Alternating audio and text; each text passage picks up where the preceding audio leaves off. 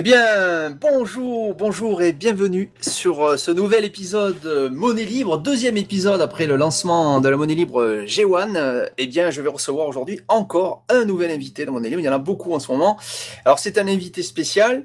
Euh, on vient de le, découvrir lui parce que euh, eh bien il n'était pas encore vraiment connu hein, des développeurs euh, d'unitaire il y a encore je dirais quelques mois de ça. Mais il est déjà déjà extrêmement actif. On a pu le rencontrer au huitième rencontre des monnaies libres. Il est il est à fond on va dire hein, mais il va nous raconter tout ça. Il s'agit de Héloïse. Salut Héloïse. Salut Stéphane alors, euh, donc pour cette émission Monnaie Libre, on va voir avec toi ton parcours comme ça qui t'a amené au Monnaie Libre parce que euh, c'est arrivé un peu soudainement, enfin vu d'ici en tout cas, mais vu de toi sans doute pas. Et tu nous raconteras ça. On va voir aussi ben, euh, ce que tu as pensé de, de, ta première participation à des rencontres des Monnaie Libre, puisque tu es venu au Remel 8 euh, de Toulouse. Et puis ensuite, on parlera de ce que tu fais déjà euh, dans le projet d'unitaire. Tu es extrêmement actif, puisque tu as déjà développé un serveur spécialisé. Euh, donc ça va être très intéressant. Tu as participé au lancement de G1 euh, en étant aussi là aussi très actif. Tu nous raconteras aussi ça. Euh, tu as participé à G-Test, euh, tu me donneras ton, aussi ton, retour, ton compte rendu, mais il n'y a pas que ça, parce que tu as aussi déjà euh, monté une conférence, animé une conférence sur la monnaie libre à Montpellier, tu as aussi déjà ce qui est extrêmement rapide aussi en quelques mois, c'est fou. Tu as déjà organisé un jeu Economicus, donc tu nous raconteras aussi que le compte rendu va pas tarder. Tu t'es rapproché de Monnaie Libre Occitanie, tu nous raconteras aussi ça, ça fait beaucoup de choses. Et puis aussi, enfin, tu nous raconteras comment tu, tu vois ces futurs euh, RML 9, les neuvièmes rencontres euh, de la monnaie libre, puisque tu vas participer. Et alors pour commencer, ben, on attend de toi ben, peu que tu nous expliques comment tu es arrivé à, découvrir le, la monnaie libre, comment ça t'est tombé dessus? Alors, euh, la monnaie libre, hein, c'est tout un parcours de plusieurs années. Euh, je pense que c'est la curiosité d'abord. Depuis tout petit, j'avais un esprit scientifique à vouloir euh, comprendre le monde, comprendre les, lois de l'univers, euh, comprendre le pourquoi du comment. Et donc, je pense, ça doit être vers l'âge de 11-12 ans, quand pour la première fois j'ai entendu la télévision, euh, oui, l'État est endetté. Et là, j'ai commencé à me poser des questions, mais pourquoi l'État il est endetté? Bon, après, j'étais adolescent, donc je m'y intéressais plus trop, mais de, depuis quelques années, je m'intéresse vraiment un peu plus à la politique, aux problèmes de société, aux problèmes environnementaux. Et je vois bien que euh, nos représentants euh, n'appliquent pas les, solutions qui existent et servent plutôt les intérêts des lobbies, etc., etc. Donc j'ai commencé à vraiment prendre conscience qu'on vivait dans un monde qui était plus gouverné par l'argent que par euh, que par autre chose, que vraiment que la que la, la monnaie de dette en tout cas était le le premier vecteur de pouvoir et d'asservissement. Et c'est ça qui m'a poussé à aller chercher des, bah, des, des solutions, des alternatives. Donc j'ai cherché qu'est-ce qui existait. Je suis tombé d'abord sur les sur les monnaies locales complémentaires. Euh, j'ai même aidé d'ailleurs un groupe à Montpellier qui voulait en monter une, mais ça me, ça me chiffonnait. Je me disais, mais c'est un peu de l'euro déguisé, donc ça me convenait pas vraiment. Pourquoi Alors quand tu dis quand tu dis que c'était un peu de l'euro déguisé, il faut que tu nous expliques parce que c'est pas forcément évident euh, euh, de, de, de, de, comprendre ce que tu viens de dire là. Pourquoi pourquoi de l'euro déguisé? Eh bien, ce, ce, qui me dérangeait, c'était que euh, l'idée de cette monnaie locale complémentaire, c'était de dire, eh ben, euh, si vous déposez, si vous donnez 20 euros à l'association, vous aurez 20 graines. Elle s'appelle la graine à Montpellier. Et donc je me disais, mais dans ce cas, euh, puisqu'on est à un taux de 1 pour 1 avec l'euro, eh ben, ça veut dire que la valeur de notre monnaie locale, c'est la même que la valeur de l'euro, qui est fixée par les banques. Donc on n'est pas vraiment libre finalement. Mmh. Ouais, donc tu avais déjà perçu ce, ce principe-là euh, en, en, en, participant à, ce, à, cette, à cette monnaie locale complémentaire en participant à, à, à, son projet, puisque elle est, elle est en projet pour l'instant, elle n'existe pas encore. Ouais. Et après, donc j'ai commencé à chercher des alternatives. Donc je me suis intéressé au sel et notamment au jeu. J'ai rencontré euh, le jardin d'échange universel à Montpellier.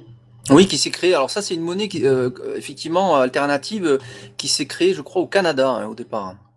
Oui, ça vient du Canada et ça marche partout dans le monde. C'est assez simple. C'est basé sur un système crédit mutuel, c'est-à-dire on a tous un livret. On appelle ça un livret jeu. On commence tous à zéro sur notre compte et si je fais un échange, supposons Stéphane, euh, je sais pas, je répare ton ordinateur et tu me donnes 100 points jeu pour ça, eh bien on va écrire moins 100 sur ton livret et plus 100 sur le mien. C'est un peu comme des selles, sauf qu'il n'y a pas de secrétaire, il n'y a pas de système centralisé. C'est chacun écrit sur le livret de l'autre son solde au moment de l'échange. Donc tu peux vérifier euh, sur le livret de quelqu'un. Si tu as un doute, tu peux voir ses précédents soldes, les précédents échanges avec qui il les a fait. Tu peux contacter ces personnes pour t'en assurer. Donc déjà, derrière le jardin d'échange universel, ce qui m'attirait, c'était ce côté décentralisé que je recherchais justement. Mais il y a quand même plusieurs choses qui me chiffonnaient. Ouais. Alors quoi Parce que ça a l'air bien dit comme ça. eh bien, c'est génial pour les échanges entre particuliers. Ouais. Mais euh, pour un professionnel, pourquoi le jardin d'échange universel qui existe pourtant depuis, je crois, 20 ou 30 ans, n'a jamais marché pour les professionnels? C'est parce que on peut pas vérifier ton niveau de solvabilité. Tu peux descendre autant que tu veux en négatif. Donc si je suis face à un client qui est à moins 10 000, euh, est-ce que je dois accepter ou pas euh, des points jeux de sa part? Il n'y a, a, pas vraiment de règles à ce niveau-là, donc on est un peu devant un flou où c'est à l'appréciation de chacun. Et donc je sais pas vraiment combien je peux dépenser. Tu sais pas, et puis en plus, tu, ça veut dire que quelqu'un peut créer autant de grains qu'il veut. Si deux personnes se mettent d'accord, elle pourrait, euh, il y en a un qui pourrait se retrouver avec plus 100 000 grains et puis l'autre avec moins 100 000. Alors, ce sont des points jeux, hein, pas des grains. Ouais, ou des Mais points jeux. effectivement, oui, si un groupe de deux ou trois personnes veulent tricher, ils pourront tricher facilement. Et ça sera très difficile de, de, de, de finalement de, de retracer d'où viennent ces grains et qui en a créé beaucoup plus que les autres finalement. Oui, et puis euh, il n'y avait pas vraiment de création puisqu'on part tous à zéro, donc au niveau création c'est un peu bizarre. Je me suis même fait la réflexion qu'au final, puisqu'il n'y avait pas de plancher, on avait en fait avec les points de jeu une masse monétaire infinie. Eh oui. Et donc Eh oui. ça voulait dire que chaque unité monétaire avait une valeur nulle. Oui, c'est ça. Et que donc finalement les points de jeu ne valaient rien, théoriquement. Oui, c'est pas, c'est pas, c'est pas idiot comme raisonnement. Ça me paraît tout à fait juste. Oui, bien sûr, il y a effectivement si la, la quantité de points n'est pas euh, effectivement limitée, euh, qu'elle soit en expansion, euh, ça veut dire limitée par le temps, euh, avec une fonction euh, liée au temps, comme dans la monnaie libre justement, ou si, elle- n'est pas limitée, potentiellement en fait, il n'y a pas de monnaie en fait. Ça revient à ne pas en avoir. Exactement, et c'est ce qui fait que le jardin d'échange universel n'a jamais marché entre professionnels.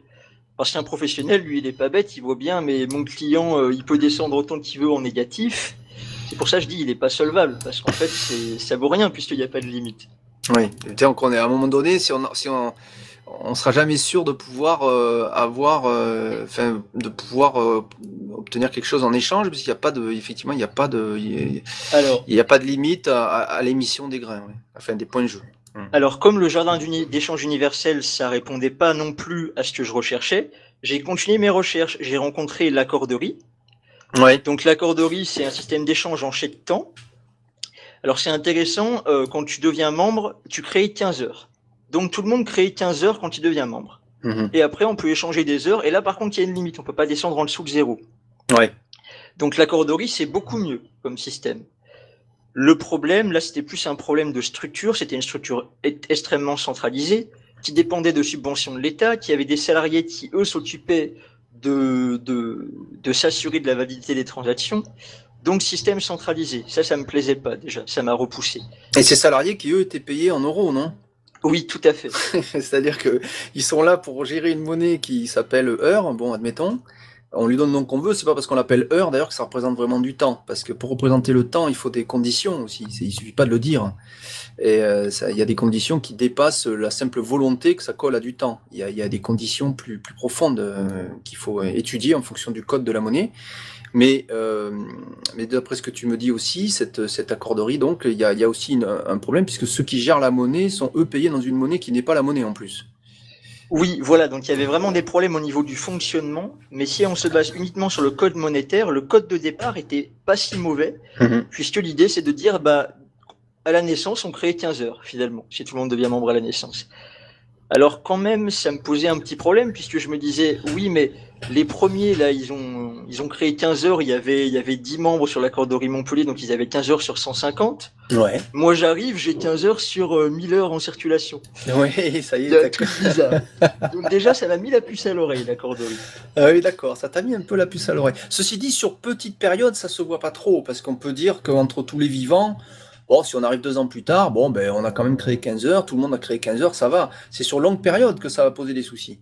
Là déjà, ça se voyait parce que comme l'accorderie à Montpellier avait commencé avec très peu de membres, Ah et que moi je suis arrivé plusieurs mois après, au bout de plusieurs mois, je, je voyais la différence déjà. Oui, mais la masse monétaire moyenne est restée à 15 heures quand même.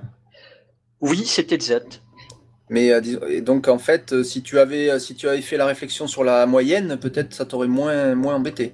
Moins embêté, oui, effectivement, j'avais pas poussé la réflexion assez loin à ce niveau-là. Oui, c'est-à-dire un crédit mutuel en soi sur une petite période, c'est comparable à une monnaie libre en fait. C'est sur longue période que ça pose problème. C'est vrai. Toujours est-il que ça me convenait pas et j'ai commencé à, à poursuivre mes recherches. Et là, je suis tombé sur un type qui s'appelle Jean-François Noubel. Oui. Et lui, il parle beaucoup d'économie du don. Mhm. Alors au début, ça m'a ça m'a beaucoup parlé. Je me suis dit bah c'est génial, c'est peut-être la solution, etc. Et puis je me suis dit bon, si peut-être un peu bisounours quand même. Je pense pas qu'aujourd'hui une majorité d'êtres humains soient prêts à accepter de, de donner librement sans mesurer leurs échanges. J'ai mhm. un peu déchanté après au bout de, au bout de, de quelques mois. Mhm. Mais il y a, y a, une vidéo en particulier de Jean-François Noubel qui m'a ouvert les yeux, où il parlait de, il parlait beaucoup de la monnaie dette et de ses problèmes et de ses travers. Il parlait des monnaies locales qui émergeaient, qui selon lui n'allaient pas assez loin justement. Et il disait, il a dit une phrase qui m'a beaucoup parlé et qui m'a mis la puce à l'oreille. Il disait, quand un, homme, une femme, un être humain a un projet et qu'il a les compétences, les moyens techniques, qu'il a tout pour réaliser ce projet, il ne doit pas, euh, en fait, il ne doit pas s'empêcher de l'organiser juste faute de monnaie. Il disait le, le si, le manque de monnaie est la seule raison, c'est un problème. Donc il disait le problème, c'est qu'aujourd'hui, nous citoyens, on n'est pas créateurs de la monnaie. Mhm. Et donc tout ça, c'est un cheminement de plusieurs années où à chaque fois c'était la création monétaire qui revenait, autant dans le jardin d'échange universel que dans la corderie, que, que dans les, la monnaie de dette. À chaque fois c'était un problème lié à la création. Et je savais entre temps, puisqu'entre temps j'avais vu le reportage euh, sur euh, sur la monnaie de dette, euh, plusieurs reportages, je, je, savais que la monnaie a été créée par uniquement par par la dette et que et que en plus avec ce système d'intérêt, ben ça, ça créait un effet de rappel. Donc je, je commençais vraiment à, à, creuser ça. Et j'ai commencé à réfléchir à bon et eh bien comment comment on pourrait créer un autre système, une autre manière de une autre manière de créer la monnaie. Ouais. Et là, j'ai cherché, j'ai imaginé plusieurs solutions, mais qui n'allaient pas à chaque fois. Il, me manquait l'idée, en fait. Il me manquait l'idée, mais je, je, cherchais vraiment activement. Et puis, un jour, euh, suite à une vidéo de Jean-François Noubel où, où, il a cité le mot monnaie libre, alors qu'il parlait tout à fait autre chose, mais je dis tiens, ça sonne bien, je vais taper ça sur mon moteur de recherche. Donc, j'ai tapé monnaie libre sur mon moteur de recherche. C'était le 22 septembre 2016. Oula, c'est précis, ça. oui, je me souviens de la date parce que ça m'a marqué. C'était un, un, jeudi soir. Et là, d'un coup, je tombe sur la théorie relative de la monnaie. Je commence à lire. Au début, je comprends pas trop, mais très rapidement, je dirais au bout d'une demi-heure, une heure, je me dis, c'est ce que je cherchais. C'est la solution que je cherchais depuis des mois et des mois et des mois. Et je me suis toujours dit, je me redis encore maintenant, que, que si tu avais pas publié la, théorie relative de la monnaie, je l'aurais peut-être publié moi-même dix ans plus tard. Au bout de dix ou vingt ans, j'aurais peut-être fini par trouver euh, l'idée que tu avais, euh, que je n'avais pas. Il me manquait d'idées en fait. Alors c'est plus, oui, alors mais oui, mais ouais. Alors après oui, c'est plus un problème de démonstration. Et euh, l'idée, euh, c'est, je crois que c'est pas tellement un problème d'idée, c'est que je crois que le cheminement que tu as fait, celui que qu'on peut avoir si on veut, si on si on doit trouver la TRM tout seul, je pense, c'est ça, c'est se dire parmi toutes les créations monétaires possibles, finalement, laquelle sera la plus pertinente. Et si on pose les bonnes conditions pour réfléchir à, cette solution, alors après, la démonstration, elle vient toute seule. Je dirais qu'effectivement, la problématique qu'il faut se poser euh, pour bâtir une théorie, c'est pas de se dire euh, euh finalement euh, quel est l'objet qui va répondre le mieux à ma question, c'est de se dire quelles sont les causes et conditions qui feront que l'objet qui dépend de ces causes et conditions, finalement, aura les bonnes propriétés. Oui, tu as tout à fait raison, et c'est ça qui me bloquait en fait. Je cherchais une solution. Voilà. J'étais pas en train de poser, j'ai pas posé correctement les conditions. Voilà. Mais je cherchais une solution. Et c'est ça qui, qui m'égarait, je pense. Et voilà, c'est ça, oui. Parce que quand on veut trouver un problème, souvent, la bonne question à se poser, c'est justement quelle est la bonne question?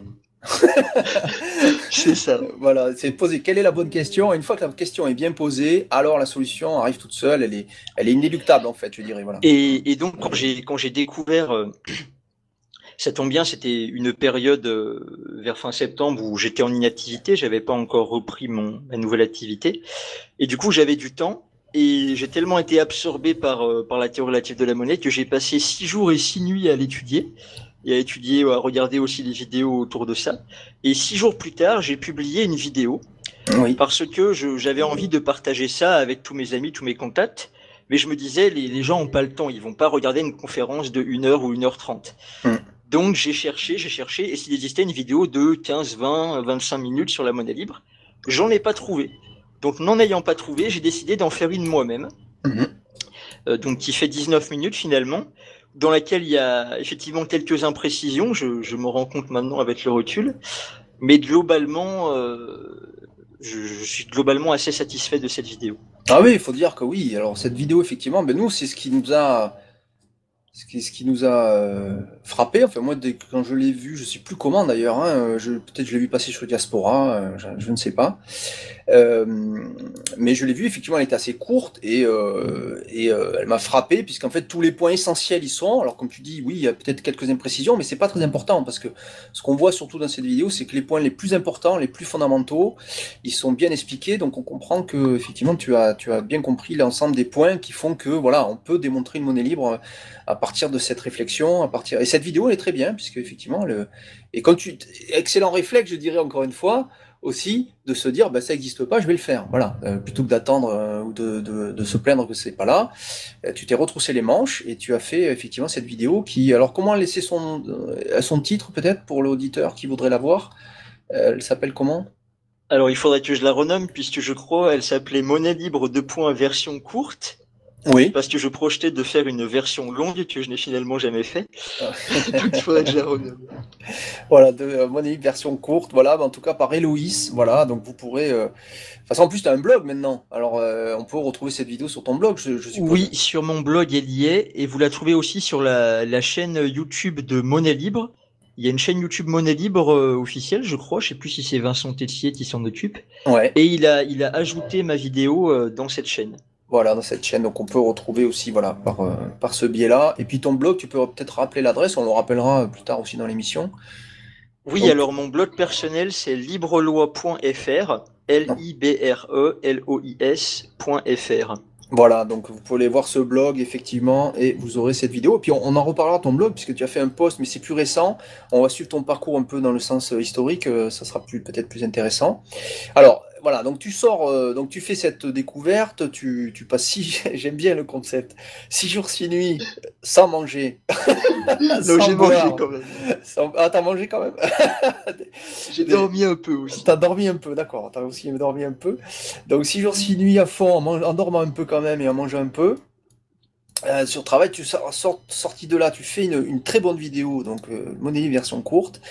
Donc, euh, bon, pour les contributeurs à monnaie libre, on a tout de suite, euh, nous a tout de suite paru extrêmement pertinente et, très bien faite, ce qui est assez rare. Hein, euh, souvent, euh, les gens doivent s'y reprendre à plusieurs fois, mais bon, il y, en a certains aussi qui arrivent à faire des choses assez bien la première fois, mais c'est plutôt rare et d'y arriver du premier coup. Et là, en l'occurrence, c'est le cas. Et alors, bon, alors, tu sors ça, donc du coup, bah, tu alors qu'est-ce qui se passe? Parce qu'à ce moment-là, effectivement, tu découvres, euh, euh, il y a plein de gens qui, viennent vers toi finalement, et qui te disent ouais, euh, elle est bien cette vidéo.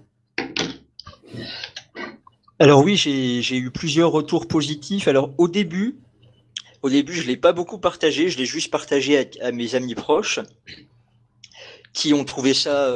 j'ai eu peu de retours au début, mes amis proches trouvaient ça trop technique. Et, finalement, au début, j'ai eu aucun retour. Et puis après, je l'ai, je l'ai partagé sur le forum euh, français, je crois, le forum.fr de Duniter, pas le .org. Ouais. Et, c'est depuis, c'est quand je l'ai partagé sur le forum.fr que Vincent Tetier l'a ajouté à sa chaîne. Et là, j'ai eu une avalanche de retours euh, de la part de plein de gens que je connaissais pas, que j'ai rencontrés ensuite au RML 8 pour certains d'entre eux, qui m'ont tous dit c'est très bien, bravo, félicitations. J'étais content et étonné, je m'y attendais pas du tout. Et euh, du coup, ça m'a donné envie de, de venir vous rencontrer tous à Toulouse, puisqu'en plus, j'avais vu, bon, bah, les prochaines, euh, c'est vraiment pas loin de chez moi, c'est à deux heures de route. Ouais. Euh, ça doit pas être une coïncidence, c'est que je dois y aller. Donc, euh, je suis venu. Ah, tu t'es dit, c'est pas une coïncidence. Hein. Tu, tu, tu, crois au, au, au comme ça, au calendrier mystique, le truc qui tombe à point au bon moment? Non, pas le calendrier mystique, mais Je sens bien que dans la vie, des fois, euh, il y, a une phrase d'Albert Einstein que j'aime bien. Il dit Dieu ne joue pas au dé. Je, je crois assez à ça. Ah oui, ah oui, d'accord, d'accord, d'accord. Eh oui, pourquoi pas Oui, bien sûr. Hein, ça, ça, ça, nous, ça nous dépasse tous là. On peut pas savoir. D'accord, donc. Parce qu'il y a, y, y une chose particulière euh, par rapport à, au Monalib, donc qui est à ta théorie, qui est très bizarre. C'est que normalement, j'aurais dû vous rencontrer deux ans avant. J'étais présent notamment aux rencontres mondiales euh, des logiciels libres à Montpellier en 2013. Ah oui. Et j'étais présent presque tous les jours. J'ai regardé quasiment tout le programme et bizarrement, je n'ai pas vu mention de ta conférence. Pas vu. Pourtant, je m'intéressais beaucoup à la monnaie déjà à l'époque, donc j'aurais dû voir ta conférence en 2013 en fait. Et peut-être c'était pas le moment, c'était trop tôt. Euh, j'avais d'autres priorités dans ma vie à ce moment-là en plus, c'est vrai.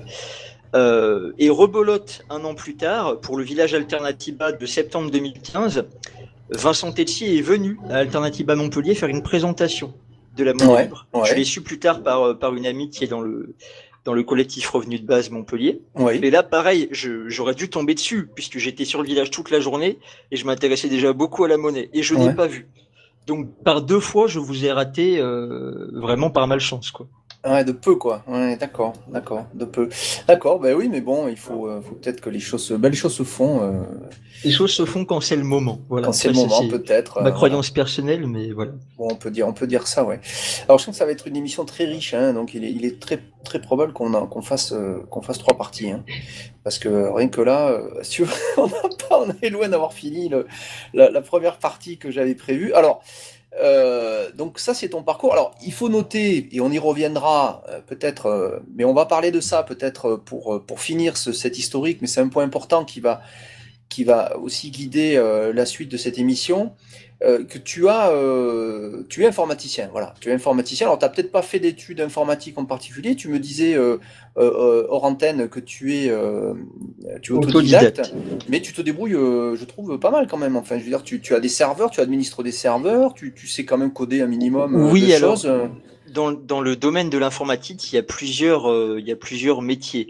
Mmh. il y a notamment les développeurs d'un côté et les admin 6 de l'autre qui administrent des serveurs je suis plus admin 6, je suis pas développeur. Moi, je, je, touche un peu au code comme ça, mais je, je ne suis pas développeur. Euh, je, je, me débrouille plus en administration serveur. C'est vraiment deux métiers très différents. D'accord. Donc toi, tu te positionnes plus euh, dans, cette, dans ce côté administratif euh, de, de, serveur qui demande quand même, voilà, de, de, faire quand même un peu de ligne de commande et, et quelques, quelques opérations euh, voilà, il faut quand même, voilà, c'est quand même un peu d'informatique, hein, c'est pas. Oui, c'est de l'informatique, mais c'est, on n'utilise pas les mêmes outils, c'est-à-dire en tant qu'admin 6, on va utiliser beaucoup de scripts bash, on va faire beaucoup de lignes de commande. Ouais. Mais par exemple, j'utilise jamais euh, GitHub euh, ou tous ces outils des développeurs. Euh, tout, voilà, tout ça, il y a, y a, beaucoup de notions euh, qui me sont assez étrangères quand même. Oui, alors en général, l'informatique, on peut pas tout connaître, hein, c'est-à-dire que c'est très tellement vaste de toute façon maintenant Là, là, oui, c'est très très vaste. Ouais, c'est impossible. Hein. Donc à un moment donné, il faut, faut, se concentrer sur un sujet et, et c'est difficile d'en maîtriser 10, quoi. Voilà, d'accord. Alors peut-être on va faire d'abord une première pause, puisque je crois en deuxième partie, on va parler euh, de ta participation au, au, RML 8 et puis de ta réalisation qui est un serveur spécialisé, où tu vas pouvoir euh, longuement nous expliquer ça. Et puis je ne sais pas encore si dans cette deuxième partie on pourra déjà parler de, de G1, la, la monnaie euh libre qui enfin s'est lancée le 8 mars 2017, 16h32 UTC plus 1, hein, voilà un moment, euh, euh, moment du lancement, hein, donc on va, pouvoir peut-être revenir là-dessus, même c'est sûr. Et puis ton activité à Montpellier avec Monnaie Libre Occitanie, euh, on, verra ça aussi, Ramel 9, ça fait beaucoup de choses.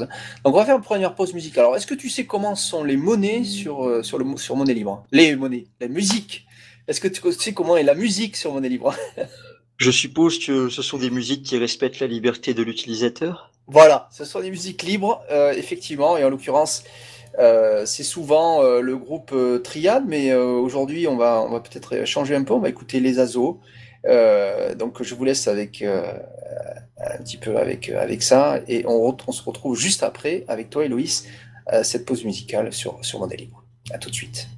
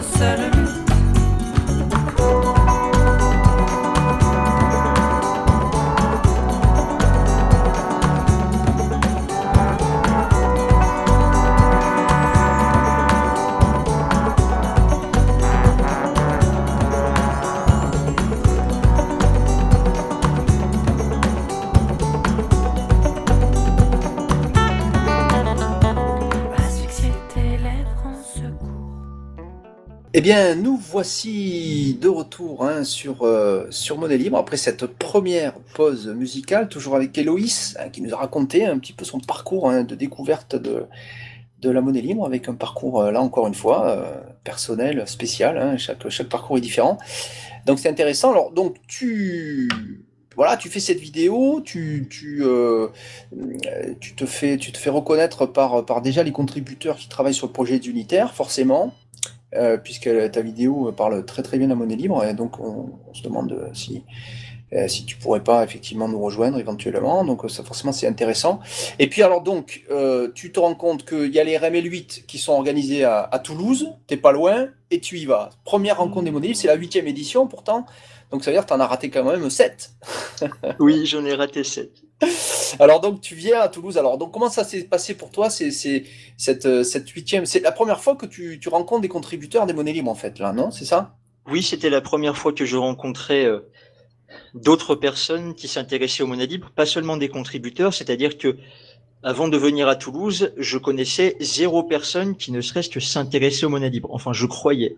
Puisque c'est, on, pourra peut-être en, reparler quand on parlera de ma dynamique à Montpellier, mais j'ai découvert plus tard que j'avais trois ou quatre connaissances qui connaissaient les monnaies libres, qui en avaient entendu parler, mais qui ne m'en avaient jamais parlé. Ah, d'accord. Alors, d'accord, ok. Et, et donc Euh, donc la- les huitièmes rencontres des monnaies libres. Alors euh, moi j'ai trouvé ça génial, vraiment. J'ai passé euh, quatre jours dans ce- C'était super, non seulement au niveau des RML en soi, mais aussi sur d'autres niveaux, puisque j'ai vécu à Toulouse pendant deux ans et j'y étais pas retourné depuis des années et des années. Donc c'était aussi l'occasion de revoir euh, quelques amis. Donc autant au niveau euh, de, des rencontres qu'au niveau euh, personnel, c'était c'était un, un séjour très intense. Ouais. Et surtout, ce que j'ai trouvé très très agréable, c'était le, le premier soir, le, le, le jeudi soir, donc après la première journée technique, où j'ai pu, euh, parce que je, le, le mercredi soir, j'étais pas j'étais pas avec vous, le, le premier soir où j'ai pu être en discussion informelle avec euh, avec vous, avec les, les autres contributeurs de, de Digniteur, et notamment euh, j'ai beaucoup discuté avec euh, avec Cédric Moreau. J'ai Mm. le courant est bien passé entre nous et j'ai- j'aimais beaucoup sa manière de de penser, sa manière d'expliquer les choses. Et puis voilà, ça m'a ça m'a vraiment donné envie de, de me rendre utile et de participer moi aussi à l'avènement de la première monnaie libre. Et, comment tu as vécu cette, euh, alors pour cette première journée technique euh, déjà euh, Comment tu as vécu la C'est surtout Cédric hein, qui a animé cette journée, effectivement. Comment tu as vécu cette journée? Comment tu l'as Comment ça t'est ça, apparu? Est-ce que c'était compliqué? Est-ce que c'était est-ce que c'était abordable? Enfin, comment tu sentais le projet à ce moment-là? Comment tu as senti ton rapport à ce, projet d'unitaire tel que tel qu'il t'était présenté? Oui, alors il y, avait deux journées techniques différentes, j'ai eu un ressenti différent vraiment pour les deux. Autant la première, j'ai trouvé ça accessible, je comprenais assez bien. J'ai eu beaucoup plus de mal à suivre pour la deuxième qui portait euh, sur les clients. Ouais. Et donc j'ai bien senti que j'avais plus d'affinité avec le côté serveur qu'avec le côté client. Là aussi, ça doit être mon côté admin 6. Euh, oui, ben oui.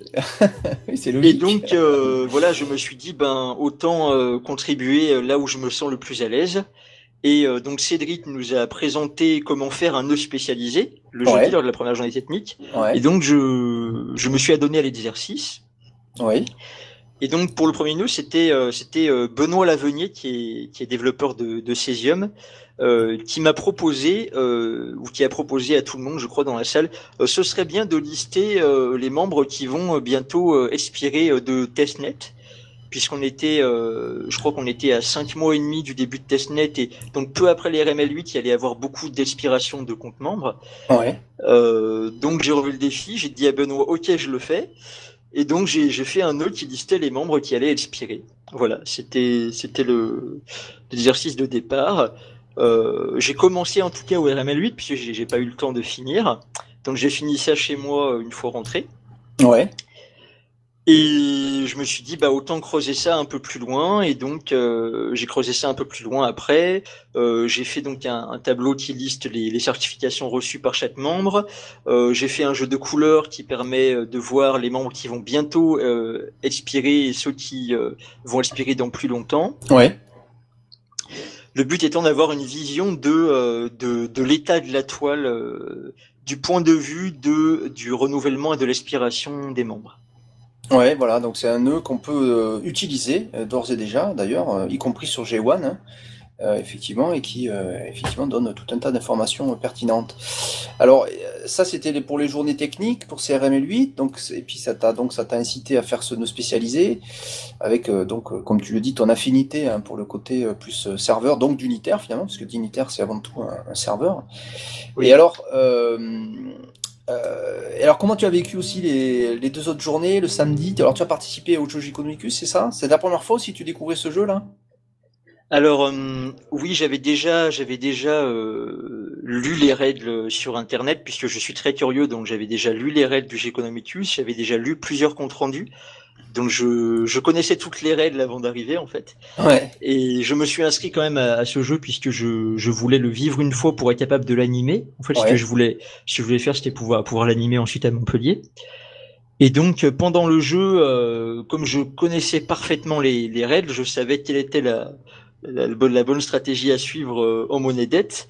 Et donc, euh, j'ai joué effectivement au Geconomicus. Donc, le, le premier jour en monnaie dette, euh, j'ai emprunté énormément pour Alors, fournir de- de la monnaie à tout le monde. Donne pas trop d'informations quand même au, à l'auditeur parce qu'après, s'ils veulent jouer, ils vont, si tu leur donnes les trucs, euh, donc euh, dis pas grand chose. Essaie de plutôt de passer direct au, euh, disons, au à ton sentiment du jeu en gros, et puis euh, peut-être euh, le, euh, je sais pas, enfin en gros, voilà, comment t'as vécu cette, euh, cette, euh, ce contact. hein. Eh bien, ce que, ce que j'ai trouvé intéressant, c'était le, le comportement des autres, puisque on, perçoit toujours le comportement des autres, mais on ne perçoit pas le sien. oui. Donc moi, j'ai j'ai pas perçu ma différence de comportement entre monnaie dette et monnaie libre, mais j'ai perçu celle des autres. Et j'ai vu effectivement euh, qu'en monnaie dette, euh, les gens étaient très stressés, euh, la- sur- surtout à cause de la banque. Les, les gens n'aimaient pas la banque, bizarrement. Pourtant, c'est elle qui nous donnait de la monnaie, qui nous permettait d'échanger, mais, mais les gens n'aimaient pas la banque. Je Ouais. comprenais pas trop pourquoi. Et voilà. Alors qu'en monnaie libre, tout le monde était content. Vraiment, euh, l'état d'esprit était beaucoup plus bienveillant aussi. Il y avait beaucoup plus de, de bienveillance en monnaie libre et tout le monde se sentait mieux. Et moi-même, je, je me sentais mieux puisque je, je suis assez sensible aux, aux ambiances et j'ai trouvé l'amb- l'ambiance bien plus euh, bien plus bienveillante en, en monnaie libre. D'accord. Et puis, euh, et puis voilà, j'ai surtout vu euh, sur les, les chiffres qu'on a produit beaucoup plus de, de valeur en monnaie libre qu'en monnaie dette, alors qu'on était le même nombre de personnes et qu'on a joué pendant la même durée. Ouais, ben oui. Oui, oui. Oui, oui, ben oui, oui, oui. Donc, alors, euh, alors peut-être maintenant, euh, peut-être pour, euh, pour, pour prendre un peu de recul, euh, avec, avec ces quelques mois maintenant de recul sur CRML 8, euh, peut-être sans plus rentrer dans trop de détails, je crois que tu as, bien résumé les, les points, les points essentiels, à moins que tu aies envie de rajouter quelque chose. Mais euh, finalement, comment tu perçois ça Et puis, qu- qu'est-ce que tu conseillerais à quelqu'un qui s'intéresse aux monnaies libres Est-ce qu'il faut y aller au, au rencontre des monnaies libres ou pas?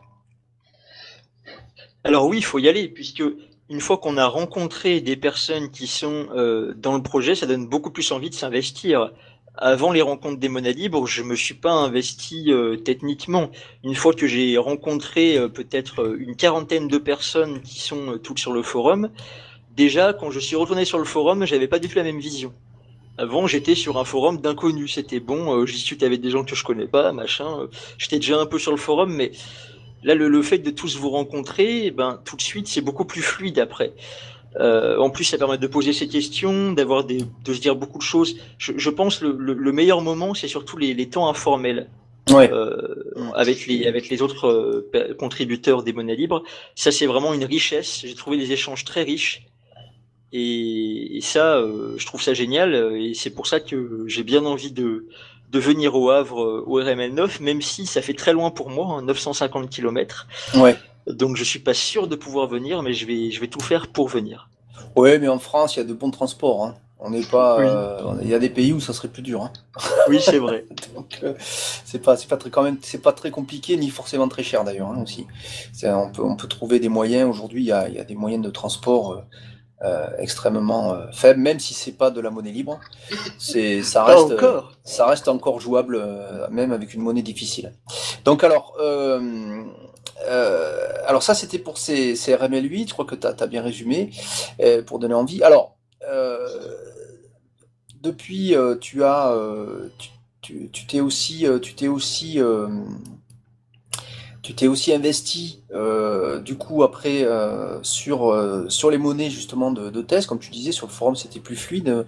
Tu as participé à, alors à Testnet, je sais pas si tu as participé à Testnet, puisque Oui, j'avais créé un compte sur Testnet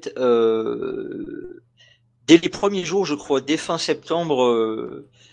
je Ah oui. ah oui, ça y est, je me souviens maintenant. d'accord. Dès le, dès le 22 septembre, d'ailleurs, le jour où j'ai découvert la théorie relative de la monnaie, euh, le soir même, je me suis, j'ai créé un compte sur Testnet et j'ai publié euh, une demande, euh, une demande de certification sur le forum. Ouais, d'accord.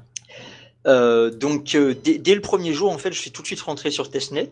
Oui, c'était quoi la question déjà? Et après, non, faut savoir, après, non, ça c'était pour Testnet, donc tu t'es investi effectivement dessus, d'accord? Je, je savais pas, j'ai pas regardé tous les membres, hein, parce qu'il y en a eu pas mal sur Testnet. On est, on était pas loin de. Oui, sur Testnet, on a eu au total 265 membres, Ouais. euh, ça, ouais. dont, dont à la fin, il y en avait 200 encore euh, inscrits et 65 euh, dont le compte avait expiré. Ouais, donc ça fait quand même pas mal de monde. Et après, derrière, tu as, tu as tout de suite embrayé sur Gtest en fait. Hein. Oui, alors après, avant teste, euh, ce qui m'a intéressé après les RML 8, donc, c'était toutes les questions autour des attaques civiles, Oui, autour de la ah toile oui. de confiance. Oui. La toile de confiance m'intéressait beaucoup, et j'ai commencé à participer activement sur le forum aux réflexions autour de ça. Oui. Euh, j'ai fait euh, pas mal d'erreurs aussi, puisque je, je croyais comprendre la toile de confiance, et, et voilà, là, je m'adresse aussi aux auditeurs qui nous écoutent. Si vous croyez avoir cerné la toile de confiance, détrompez-vous. C'est forcément quelque chose qui vous échappe encore. Oui, ça, ça rappelle, oui, c'est ça, c'est un peu le. si vous croyez avoir compris la toile de confiance, c'est que c'est sûr que vous avez rien compris la toile de confiance. voilà, moi je, je, je croyais l'avoir compris et, et toi le premier Stéphane, tu m'as tu m'as bien démontré qu'en fait euh, non, j'avais pas tout compris et euh, qu'il fallait que je réfléchisse davantage. euh, c'est vraiment pas évident, c'est cette notion de toile de confiance, elle, est vraiment très complexe. Oui, elle est complexe. Alors pour résumer, hein, peut-être pour l'auditeur, les, les, les points complexes sont très difficiles à appréhender. C'est que euh, il y a une distance entre les membres qu'on peut qu'on peut limiter. Une distance, ça veut dire si je si on connaît quelqu'un qui connaît quelqu'un qui connaît quelqu'un, bon, mais si on limite ça à un certain nombre de pas, ben, ça va limiter la toile. Le nombre de, de gens qu'on peut qu'on peut reconnaître, euh, eh bien là aussi on peut limiter ça, donc ça va limiter aussi. Il y a aussi le problème de temps, parce que le temps limite aussi, bien sûr. Les, les- Oui, les- il y a, il y a un total de 9 paramètres pour Ouais. une toile de confiance, donc c'est beaucoup. Euh, on a, comme tu as dit, le nombre de la distance maximale. On a aussi, comme tu as dit, le, le stock de certifications qu'on peut émettre. Ouais, Mais on, a aussi le temps entre deux certifications. ouais, On a aussi le nombre de certifications nécessaires pour devenir membre, au Ouais. minimum. ben oui. On a aussi, euh, j'ai oublié les autres paramètres, mais il y en a neuf. Hein, vous pouvez aller voir le- sur, le, sur la le- doc euh, d'unitaire. Il y a aussi le temps d'expiration, tout simplement. De, c'est-à-dire une certification, elle n'est pas éternelle, puisque les, les êtres humains ne sont pas des entités éternelles non plus. Donc euh, ça, ça, ça, c'est limité dans le temps, quoi. Voilà, il faut, c'est des choses qu'il faut renouveler euh, de façon régulière. Enfin, tout ça fait que la toile confiance est un objet, je dirais, euh, quadridimensionnel, assez complexe, quoi. Voilà. Oui, et d'ailleurs, quand je parle de d'uniteur, maintenant je commence à avoir des amis ou des proches qui s'intéressent, qui me posent des questions un peu plus sur d'uniteur. Je leur dis, vous savez, dans d'uniteur, il y a huit documents dans le protocole. Il y en a un pour la monnaie, les transactions, et sept pour la toile. Donc, d'uniteur, en fait, à 85%, c'est la toile de confiance. Ouais, c'est un peu ça. Exactement, tout à fait. C'est sans doute l'objet le plus complexe. Mais alors, le, oui, alors ce qui est paradoxal, parce que ça a été très très long de, de, de que, que, des, que, des, que des gens comprennent la monnaie libre et acceptent aussi la monnaie libre, parce que on peut la comprendre et ne pas l'accepter. On voit bien, hein, je sais pas si tu te rends compte, mais euh, tous les gens qui sont attachés Je m'en suis bien rendu compte. eh, voilà, ouais, c'est ça. Les gens sont attachés à une certaine de croyance sur la monnaie. Ils croient que la monnaie c'est ça et ça peut pas être autrement. Euh, alors que déjà tout le long de l'histoire ça a changé. Et quand on leur propose de, de- que ça pourrait être euh, très différent, une monnaie libre, euh, voilà, ça peut être ça. ils ont du mal à l'accepter même. C'est-à-dire que même s'ils voient ce qu'on va faire, même si on leur explique, voilà, c'est ça qu'on va faire, on va, on va créer une monnaie sur un dividende universel qui est proportionnel à la masse monétaire. Euh, leur réflexe immédiat, c'est de dire, ben, c'est pas de dire c'est possible ou pas possible. Leur réflexe, c'est de dire, ça marchera pas ou c'est pas possible. La monnaie, ça peut pas être ça. Oui, ou le réflexe aussi. Moi, j'ai fréquenté beaucoup de gens qui étaient dans la recherche d'alterna- d'alternatives ou qui étaient impliqués dans des luttes sociales. euh, Et, et je me rends compte que le plus dur, c'est pour ces gens-là parce que on a des gens qui sont impliqués depuis des années, euh, soit par exemple pour mettre en place une monnaie locale complémentaire ou euh, dans des luttes sociales ou politiques. Et du jour au lendemain, tu leur dis, mais en fait, le problème, c'est juste notre asservissement à la monnaie dette. Ils veulent pas lâcher parce que le, le, le, le coût d'accepter cette réalité-là est trop fort. Parce que ça voudrait dire que depuis des années, toute l'énergie qu'ils ont impliquée, euh, finalement, elle est vaine puisqu'il faut, il faut d'abord nous libérer de la monnaie dette. Oui, oui, ça veut dire abandonner des, aussi des situations qu'ils ont mis en place, euh, euh, sur lesquelles ils sont affiliés à cette monnaie-là. Donc, euh, effectivement, Oui. c'est pas, c'est pas évident. Donc, euh, c'est pour ça qu'il faut pas brusquer les choses aussi. C'est-à-dire que on peut développer une nouvelle monnaie sans forcément qu'une majorité de gens basculent dans cette nouvelle monnaie. Euh, Ils peuvent rester dans l'ancienne et puis c'est simplement des nouveaux entrants qui petit à petit euh, développent une monnaie sans. euh, on ne nuit pas non plus à l'ancienne. Voilà, il y a une notion de non-nuisance, y compris par rapport à l'existant en fait. Oui, et d'ailleurs ça, ça m'a, ça m'a beaucoup parlé. J'ai beaucoup aimé euh, quand j'ai lu ça. euh, puisque je, suis libriste, je m'intéresse beaucoup aux logiciels libres, et donc je vois bien que les logiciels libres, euh, on les impose pas, ils, ils essaiment naturellement en fonction des gens qui choisissent de les utiliser. Et j'ai beaucoup aimé ce parallèle que tu faisais, et euh, le fait que tu disais que cette monnaie ne s'impose pas. Euh, D'ailleurs, pour toi aussi, ça a dû être un cheminement, puisque je, suis tombé euh, récemment sur des vidéos de, toi de 2009, où, tu parlais de, projets politiques par rapport à, ce, dividende universel. Donc, je, pense toi, toi aussi, tu as évolué sur cette réflexion-là, sur le fait que, c'est un choix qui ne s'impose pas finalement.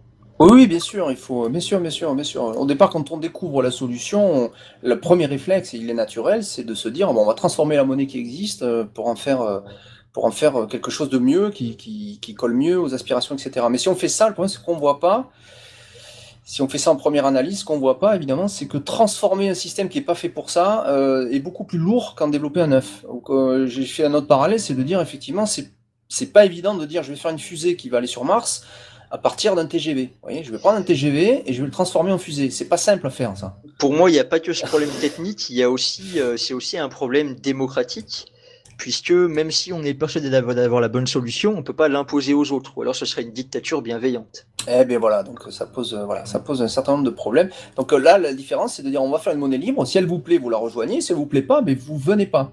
C'est-à-dire que voilà, donc, mais au moins on montre qu'on peut faire autrement, quoi. Voilà, on peut faire ça, et donc on vous offre un choix mais après, une fois qu'on a fait ce choix, ben, on ne faut pas non plus changer la monnaie libre, parce que ça serait refaire la même erreur que la monnaie libre essaie d'éviter. C'est-à-dire, euh, euh, nous transformez pas notre monnaie non plus. voilà. C'est la nôtre. Après, si elle vous plaît, tant mieux. Elle vous plaît pas, c'est pareil. Quoi.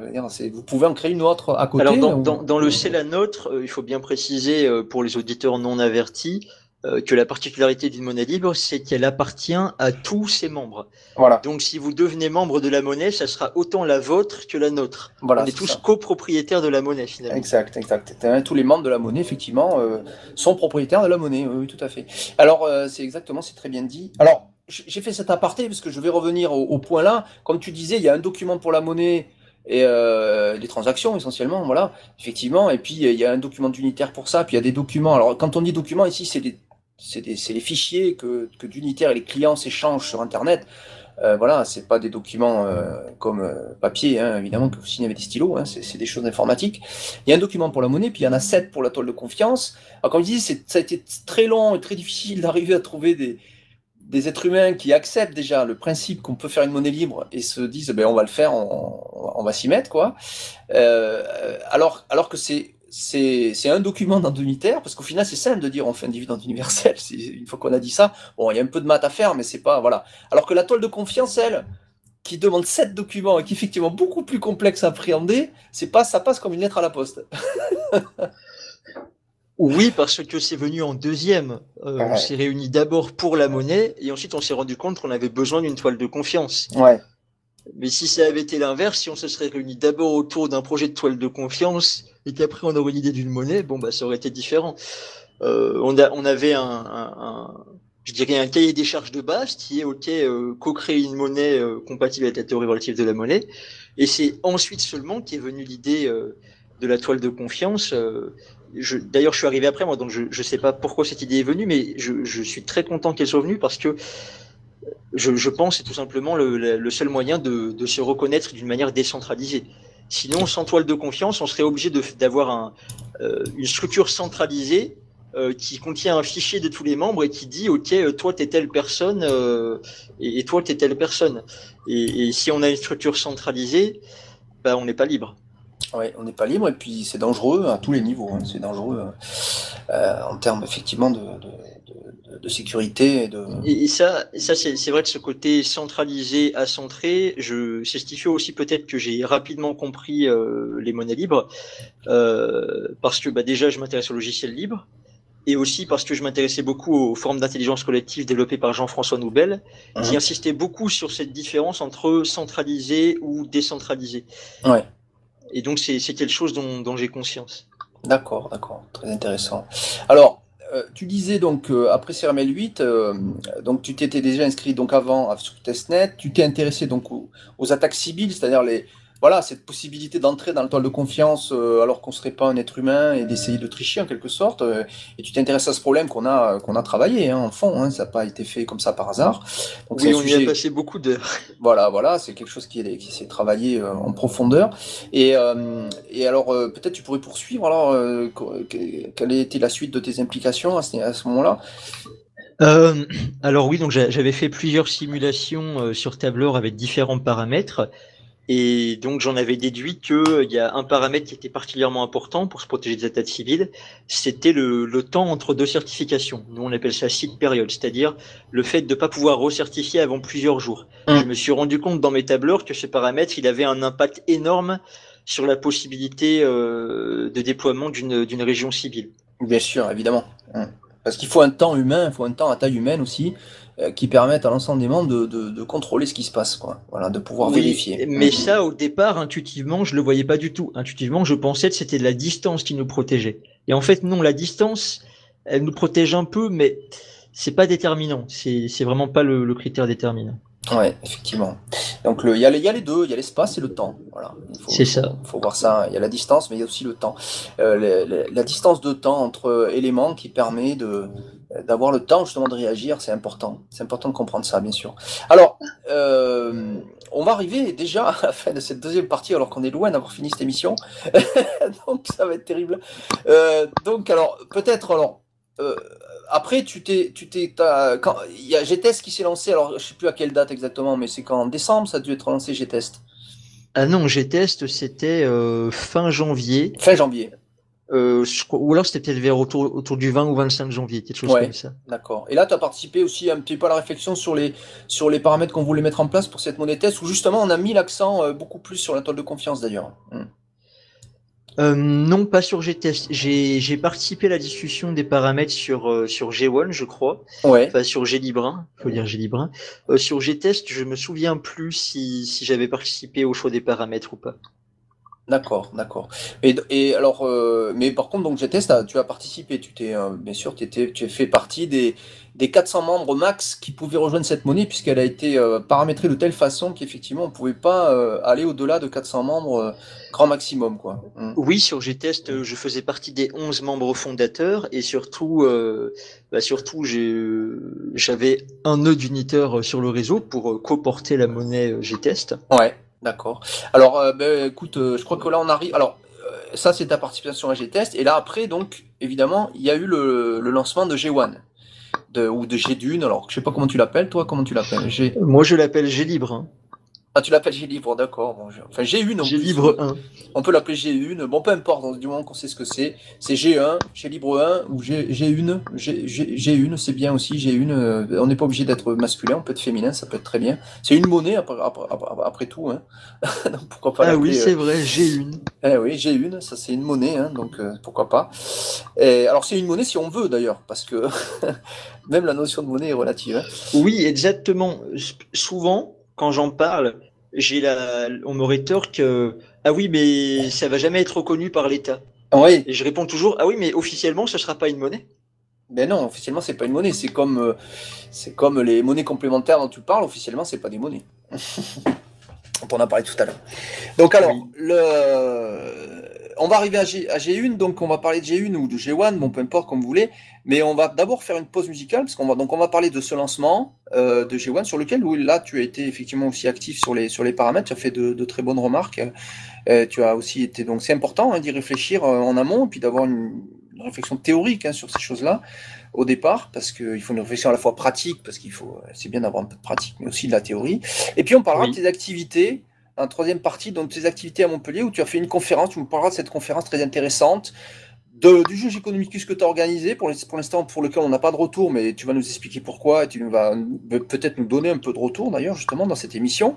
Et puis, euh, tu nous parleras aussi de Monnaie Libre Occitanie, puisque tu fais partie, tu as rejoint ce collectif qui rejoint maintenant la, grande région, la Occitanie, hein, qui a été mis au point euh, par les centralisateurs euh, euh, bruxellois hein, ou, euh, ou français, peu importe.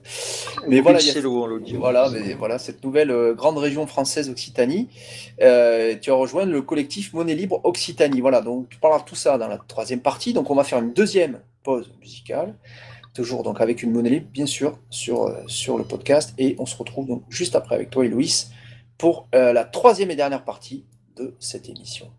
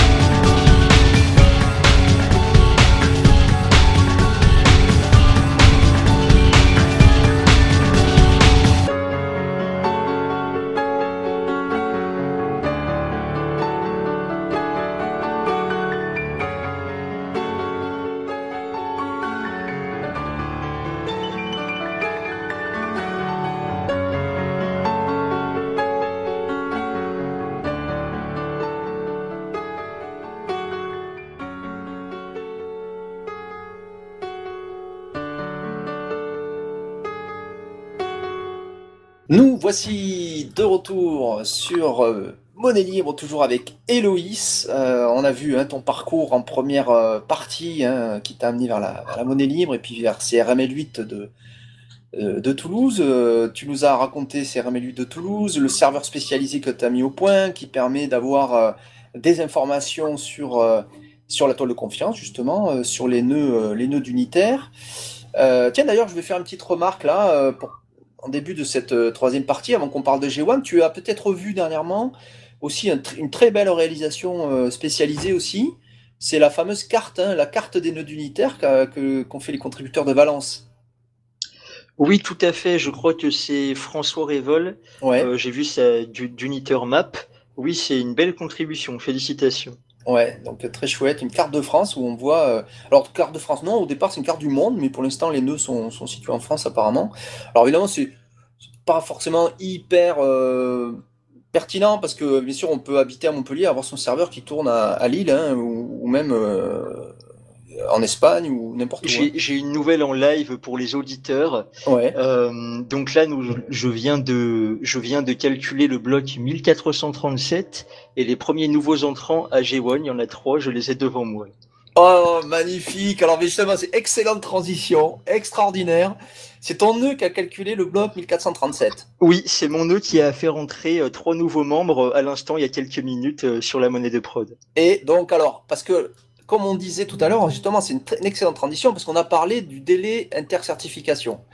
Et alors, comme tous les entrants euh, sont rentrés le même jour, bien sûr, dans le premier bloc, le bloc 0 de la monnaie, euh, euh, ça fait cinq jours, en fait, et donc, les nouveaux entrants ne pouvaient venir qu'aujourd'hui, en fait, finalement. Oui, tout à fait. On a lancé la monnaie mercredi à, à 16h, euh, quelque, sais plus, 16h42, 52, quelque chose comme ça. Et donc euh, sur euh, sur Gélibrin, donc la première monnaie de production, le, il y a un, un temps de 5 jours entre deux certifications écrites en blockchain. C'est-à-dire que euh, vous pouvez émettre euh, autant de certifications que vous voulez, mais elles s'écriront au rythme de une tous les 5 jours. Voilà, donc en fait, donc ces, ces membres avaient des certifications, mais il fallait que les cinq jours soient passés pour qu'elles soient prises en compte. Exactement. Et là, donc, nous avons trois heureux élus qui sont euh, Alain Lebrun, Poca et Vigou, qui viennent de devenir euh, membres de Gélibrin. Donc, nous sommes passés de 59 à 62 membres. Ah, c'est énorme. Donc euh, voilà, donc ça, ça, ben, ça existe là. C'est voilà, c'est un moment clé dans le développement de, de G1. Là, cinq jours après, on a trois membres qui viennent de rejoindre la monnaie. Ça fait plaisir hein, de voir ça en direct dans le podcast. C'est quand même extra. Oui. Et ce, bloc-là, 1437, vous pourrez aller voir euh, sur Cesium, il contient 19 certifications. C'est-à-dire qu'on a aussi des, parmi les 59 membres fondateurs, des certifications entre nous qui viennent de s'écrire dans ce même bloc. Ouais. Alors je crois qu'il y a d'autres membres qui, peuvent entrer encore, hein, il me semble. Mais alors peut-être, ah oui, alors peut-être que parmi les certifications qu'ils ont, si, ah voilà, c'est ça, si quelqu'un a certifié les membres dont tu viens de parler, eh bien, les certifications qu'ils ont fait pour d'autres membres, qui en auraient cinq, donc qui pourraient rentrer, vont devoir attendre encore cinq jours. Oui, j'ai regardé euh, tout à l'heure euh, dans l'après-midi, il y avait sept membres qui, euh, qui réunissaient les conditions, je crois. Ouais. Et sur ces sept membres, euh, trois le sont devenus seulement. Donc ça veut dire que la plupart avaient des certificateurs en commun. Voilà, donc ce qui fait que les, ceux qui restent de- vont devoir attendre au moins cinq jours de plus. Ils vont devoir attendre au moins jusqu'à samedi prochain ou pas. Puisque si par exemple vous avez reçu cinq certifications et qu'il y en a une seule qui est en commun avec, euh, avec le- les trois personnes qui viennent de rentrer aujourd'hui, donc vous en avez quatre qui peuvent s'écrire tout- tout de suite. Si vous êtes certifié par quelqu'un demain, vous pouvez rentrer demain. Ah oui, oui, voilà. Donc là, enfin, en tout cas, on est rentré en mode plus souple, je dirais, que, que le démarrage qui, attend, qui devait attendre 5 jours, de, cinq jours euh, incompressibles en quelque sorte avant que, ça, avant que ça commence. Parce que, alors ceci dit, c'est uniquement dû au fait que la quasi-totalité des membres fondateurs de G1 avaient eux-mêmes émis euh, des certifications à la rentrée, Oui. ce qui n'était pas obligatoire. Parce que Ce qui n'était pas obligatoire, on Voilà. a d'ailleurs le cas de deux membres fondateurs Ouais, euh, qui étaient rentrés, euh, donc qui avaient reçu cette certification d'autres membres, mais qui n'en Ouais. avaient émis aucune, ouais. et qui ont du coup pu euh, en émettre euh, et en écrire dans la blockchain euh, là deux trois jours après le lancement de la monnaie, ouais. donc avant le délai de cinq jours, puisque comme ils avaient encore écrit zéro certification, le, le délai de cinq jours ne courait pas pour eux. Ah, vraiment excellent. Vivre ça en direct en même temps avec les explications d'Héloïse, vous voyez, il vous explique tout. Alors, euh, donc ça a été lancé euh, le mercredi 8 mars, 16h37, 16h37 euh, UTC, UTC plus 1. Oui, Euh, 16h, euh, non, c'est 32, c'est à 16h32. Euh, bon, peu importe. Enfin, ça, alors c'est un temps blockchain après, parce que évidemment, c'est pas forcément le temps, euh, vraiment le temps, euh, c'est proche du temps légal, Alors- du temps officiel, je dirais, mais c'est un, euh, le temps qui est marqué dans les blocs. C'est un peu différent. Il y a un oui, petit et ça, je, je, Mm. pense que c'est un- important d'expliquer pour les auditeurs euh, pourquoi le temps blockchain ne correspond pas au temps réel. C'est parce que euh, chaque nœud qui écrit un bloc est différent. Chaque machine qui écrit un bloc est différent. Vous avez des, des machines sur le réseau qui comportent la monnaie.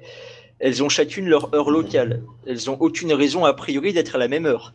Déjà, si vous aviez des nœuds partout dans le monde, ils pourraient être dans des fuseaux horaires différents. Ouais. Et même aujourd'hui, on n'a que des nœuds en France, mais une machine, elle peut être décalée dans le temps, elle n'est pas forcément à la même heure. D'ailleurs, euh, pour ceux qui sont admin 6, vous, pour ceux qui sont admin 6 comme moi, vous le savez bien, quand on a plusieurs serveurs, c'est une vraie galère. Il faut se synchroniser avec des, un protocole NTP. Oui. Il faut se synchroniser avec des, des serveurs racines. Je crois qu'il y en a, il y en a 11 dans le monde Ouais. qui eux ont des horloges atomiques pour avoir vraiment euh, l'heure à la seconde près qui ne décale pas. Euh, donc c'est parce que la, la seconde est basée, je crois, sur un, un nombre de périodes de l'atome de césium. Et donc aujourd'hui, si la plupart des, des serveurs, euh, des ordinateurs qui sont sur Internet arrivent à être à l'heure, c'est parce que vous avez ces horloges atomiques un peu partout dans le monde. Voilà, c'est ça, c'est ça. Et euh, effectivement, donc l'horloge d'un PC pas forcément synchronisée avec Internet en plus, on pourrait très bien la, la gérer manuellement et lui donner Oui. une, une mauvaise heure. Mais comme là, on a un ensemble de nœuds qui communiquent entre eux, bah, ils peuvent pas trop se donner des fausses heures parce que euh, ils doivent être tous d'accord euh, pour que ça soit validé, quoi, hein, pour faire En ça. fait, ils peuvent se donner des heures différentes, ils peuvent se donner des fausses heures, il n'y a pas de problème. Mais le temps blockchain, en fait, c'est euh, la moyenne, je crois, des X derniers blocs. Alors, je sais plus c'est combien, je sais plus si c'est 40 ou 30 ou 50, Ouais. mais c'est la, la, le- la, la moyenne des heures des X derniers blocs. C'est pour ça qu'il y a un décalage euh, avec le temps réel. Voilà, et pour, que- et pour ça qu'il peut y avoir un décalage. Et puis aussi, il y a un décalage aussi, enfin, il y a un, décalage fluctuant, en fait. Ça oscille. Ça oscille Oui. autour du temps réel parce que, euh, eh bien, effectivement, euh, euh, il y a aussi un temps, euh, il y a un temps, euh, je veux dire, une fenêtre de temps qui doit être inscrite dans, dans, le, dans le bloc qui ne peut pas excéder, euh, je crois que c'est 5 minutes ou 10 minutes, je sais plus. Euh, mais voilà, il faut que la- l'heure du, du bloc suivant ne, ne soit pas à plus de, par exemple, 5 minutes du précédent. Et Non, en fait, c'est deux heures. Euh, C'est-à-dire que deux je, heures je, je crois Ouais. qu'entre deux blocs, je crois que c'est ça, hein, mais je crois que c'est le median time, faudrait voir. Euh, Non, en fait, plus- non, c'est beaucoup plus petit. Entre deux blocs, c'est beaucoup plus petit. C'est de l'ordre de alors il y a, 5, il y a- il y a- il y a deux 5 ou choses 10 différentes. Ouais. Il y a deux choses différentes. Il y a le, le temps entre deux blocs, Ouais. mais ça, c'est pas géré par le temps machine, c'est géré par euh, la preuve de travail. C'est-à-dire la, la difficulté commune sur le réseau, elle s'adapte pour qu'il y ait en moyenne un bloc Voilà. toutes les cinq minutes. Voilà, c'est ça. Mais ça, c'est dissocié du calcul du temps médian. Ah oui, oui, euh, oui, qui lui oui, est borné à deux heures. C'est-à-dire que le, le temps médian peut pas augmenter de plus de deux heures d'un coup. Ouais, voilà. Donc il y a. des- Pourquoi c'est important? Parce que supposons euh, je veux euh, freiner le DU, voilà, je, je veux je veux empêcher la monnaie de fonctionner, je veux que les gens touchent pas leur dividende universel. Je vais calculer des blocs euh, avec un temps au 1er janvier 70 par exemple. Ouais. Je vais donc euh, la moyenne est très sensible aux extrêmes comme euh, vous le savez et donc en fait je vais ralentir la blockchain ce qui fait que le, on va jamais a- a- atteindre le jour suivant où le DU va être versé. C'est pour ça que le, le, le- la moyenne du temps est bornée à euh, temps précédent étant plus deux heures. La, le temps moyen peut pas augmenter de plus de deux heures d'un coup et je crois qu'il ne peut pas revenir en arrière non plus. Ouais, oui, bien sûr, oui, il peut pas revenir en arrière.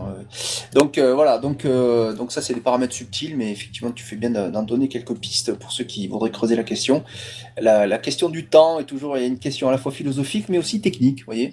Oui, et Donc, pour ceux euh, qui, qui veulent vraiment euh, comprendre techniquement d'Uniteur, il y, y a une excellente conférence de Cédric Moreau sur YouTube. J'ai plus l'adresse, c'est dommage, mais moi c'est cette conférence qui m'a beaucoup aidé. Je l'avais regardée avant de venir au RML, et il explique assez bien euh, tous les concepts, euh, tous les concepts autant de la preuve de travail que de la toile de confiance, euh, que de la blockchain, parce que c'est des concepts assez importants quand même. Je, pense que c'est vraiment intéressant de, de comprendre comment ça marche.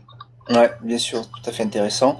Alors, donc ce fameux bloc 1437 est inscrit maintenant ad vitam aeternam dans le podcast Monnaie Libre. C'est tout à fait, euh, tout à fait ex- exceptionnel. C'était pas prévu. Hein. Et donc, euh, Euh, et c'est en plus toi, Héloïse, qui a calculé, enfin, c'est en tout cas, c'est ton, ton serveur qui a calculé le, qui a calculé ce bloc. Oui, Ouais, c'est énorme. Donc, c'était complètement énorme. Alors, donc ce. En alors, même ce- temps, il y avait, il y avait euh, une chance sur 10, puisque actuellement, je regarde sur les moniteurs, je calcule 10% des blocs. Donc, il y avait une chance sur 10 que ça tombe sur moi. Ouais, mais bon, c'est pas beaucoup. Donc, euh, alors, euh, alors, pour les auditeurs qui nous écoutent et qui savent quoi, il y a une monnaie libre, on peut donc euh, participer d'une monnaie en coproduisant le dividende universel, c'est super. Et j'aimerais en faire partie. Mais alors, c'est quoi les conditions pour rejoindre une monnaie libre? Parce qu'on on rejoint pas une monnaie libre comme ça parce qu'on le décide tout seul, quoi. Oui, alors les, les conditions, déjà, il faut que vous ayez la volonté de co-créer votre part de monnaie et de, de prendre part d'une monnaie libre. Euh, il faut que vous alliez rencontrer des gens qui sont déjà membres de cette monnaie. Euh, et vous devez vous faire euh, certifier par au moins cinq personnes qui sont déjà membres de la monnaie. alors, comment ça veut dire quoi En moins de deux mois. En moins de deux mois. Alors ça veut dire quoi se faire certifier par hein enfin, Est-ce que tu peux donner des éléments techniques? J'arrive et qu'est-ce que qu'est-ce qui se passe? On me on, on me signe sur la main avec un stylo et voilà, ça y est, je suis je suis Alors en fait, si vous voulez rejoindre la monnaie, vous pouvez euh, d'ores et déjà créer un compte en utilisant un logiciel client, donc au choix soit Cesium, soit Satya. Sur un logiciel client, vous allez devoir euh, euh, créer une paire de clés cryptographiques. Donc vous aurez une, une clé publique et une clé privée qui est générée par, euh, par une phrase de protection plus un mot de passe. Alors, alors, clé privée qu'il faut absolument garder par devers soi de manière extrêmement sécurisée. Hein. Faut pas la faut pas la divulguer. Hein. Oui, alors d'ailleurs à ce propos, j'ai j'ai publié des recommandations de sécurité sur le forum de Junitor, forum.junitor.org, et je vous invite à les lire avant de créer votre compte sur Gdibrin. Voilà. Donc lire ces ces recommandations de sécurité avant de créer votre paire euh, euh, clé euh, privée, clé et clé publique. La clé publique, vous pouvez la donner sans problème. C'est votre votre numéro, finalement, c'est un numéro de compte, euh, comme on peut donner son numéro de compte. C'est-à-dire, ça permet aux gens de vous envoyer de la monnaie, mais ça vous, ça leur permet pas d'en prendre. hein. Donc, euh, et euh, Oui, c'est ça. Votre clé publique, c'est votre RIB en fait. voilà, c'est votre RIB et, euh, et votre clé privée, c'est votre mot de passe et c'est lui qui permet de, de faire des virements depuis votre compte vers, vers d'autres comptes. Donc celle-là, il faut la garder, la garder pour vous. Donc, si vous voulez rentrer dans la monnaie Gdibrin, vous devez d'abord créer un compte. Vous obtenez alors une clé publique. Vous devez ensuite rencontrer des gens qui sont déjà membres de la monnaie et vous allez leur donner votre clé publique Alors il faut rencontrer des, rencontrer des gens qui sont membres de la monnaie, mais des gens que l'on connaît, parce qu'il s'agit d'avoir une toile de confiance, c'est-à-dire effectivement il y a une notion, c'est pas juste une certification de voilà j'ai rencontré quelqu'un, je l'ai signé, c'est quelqu'un que, que je connais, parce que si on signe quelqu'un, on le certifie en tant que membre de la monnaie, on va certifier quelqu'un qui, qui, qui est candidat pour devenir membre de la monnaie, qui veut participer de la monnaie, ça veut dire d'abord il en accepte les principes, parce qu'il faudrait pas que ce soit quelqu'un qui rentre euh, euh, et qui euh, en fait vienne pour nous démolir le truc quoi aussi. Donc, Oui, tout à fait. Moi, je, qui soit- je, je ouais. le vois bien justement à Montpellier depuis que, que j'ai lancé la dynamite. Il y, a, il y a des gens qui viennent vers moi qui me disent Ah, j'ai envie de rentrer dans la monnaie et tout. D'autres euh, qui me le disent pas. Déjà, euh, j'attends que ça vienne. Je vais pas aller chercher les gens. Il faut que ce soit eux qui fassent le pas. Et quand ils font le pas, euh, je leur dis Ok, euh, pourquoi tu veux rentrer Euh, Qu'est-ce qui t'intéresse Est-ce que tu as vraiment compris Etc.